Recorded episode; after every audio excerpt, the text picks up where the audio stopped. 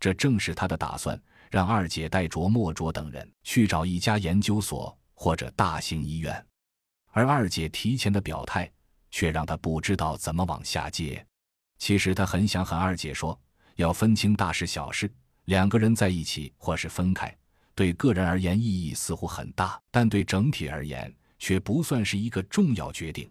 因为甄孝阳能完全信任的指挥员只有二姐，安德里亚是不错的指挥员，但是说实话，非我族类，其心必异。甄孝阳没有相信他的理由，更何况把莫卓这么重要的战略资源交给他。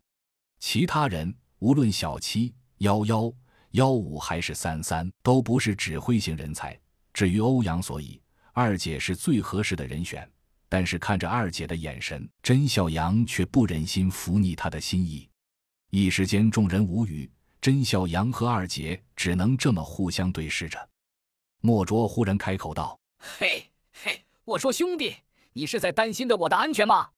相比于我，你们才是需要担心的对象，好吗？甄孝阳猛然醒悟，的确，莫卓自身的战斗力不比在场的任何人弱小，而他能在保护伞的夹击下悠然生存这么久，说明他的头脑绝对不差。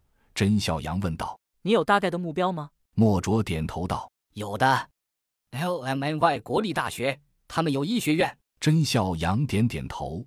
那里的确是最好的选择，虽然可能普通丧尸比较多，但对科研队伍而言未必不是一个很好的掩护。于是点点头道：“二姐，欧阳，你俩跟我一组，我们继续寻找保护伞的基地。其他所有人配属莫卓，全力进行病毒破解研究。”话音一落，除了二姐、欧阳和莫卓，所有人的脸上都有不太自然。对于小七。幺五他们从心底里信任甄小阳，不想和这样优秀的指挥员分开，转而去配合一个并不了解的科学疯子。三三则是有些反感这个怪异的选手，总觉得被他看着心里发毛。但是所有来自 Z 国的人无一例外地选择了服从命令，唯一表达了异议的是安德里亚，他坚决地说：“真孝阳师长阁下，我得到的命令是配合你找到对方的基地。”而不是配合别人搞研究。真孝阳看着他，这是个倔强的帝国女人，并不是那么容易放弃自己的想法。但真孝阳还是认真的道：“安德里亚女士，我想我有必要提醒你，这项研究远比找到对方总部有意义的多。我们需要你的支持，作为主要战斗力和重要参谋人员，可以吗？”安德里亚摇摇头道：“师长阁下，我有我的任务。”甄孝阳和他对视着，心中暗叹。现在的女人真不好说话，一个比一个难缠。本来三比六的分组让他都有些不放心，毕竟病毒进化谱系的干系太大，绝对是不容失手的所在。而寻找基地同样刻不容缓，所以他主动挑起了难度较大的任务，让更多的人去做更重要的事。却没想到安德里亚居然这么固执地按照原计划行事。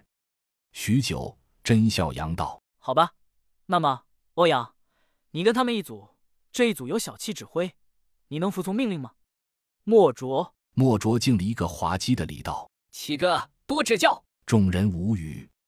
队伍划分好了，六人的队伍开着两辆车退出树林，沿着小路开出了三人的视野。留下的甄孝阳、二姐和安德里亚三人，则商定了自身计划，把车辆就地隐藏，三人徒步。潜伏进市区，就这样，两支队伍借着逐渐降临的夜幕，悄悄地分头潜伏进了 BJLST 市区。分头去执行虽不一样，却饱含着同样分量的任务。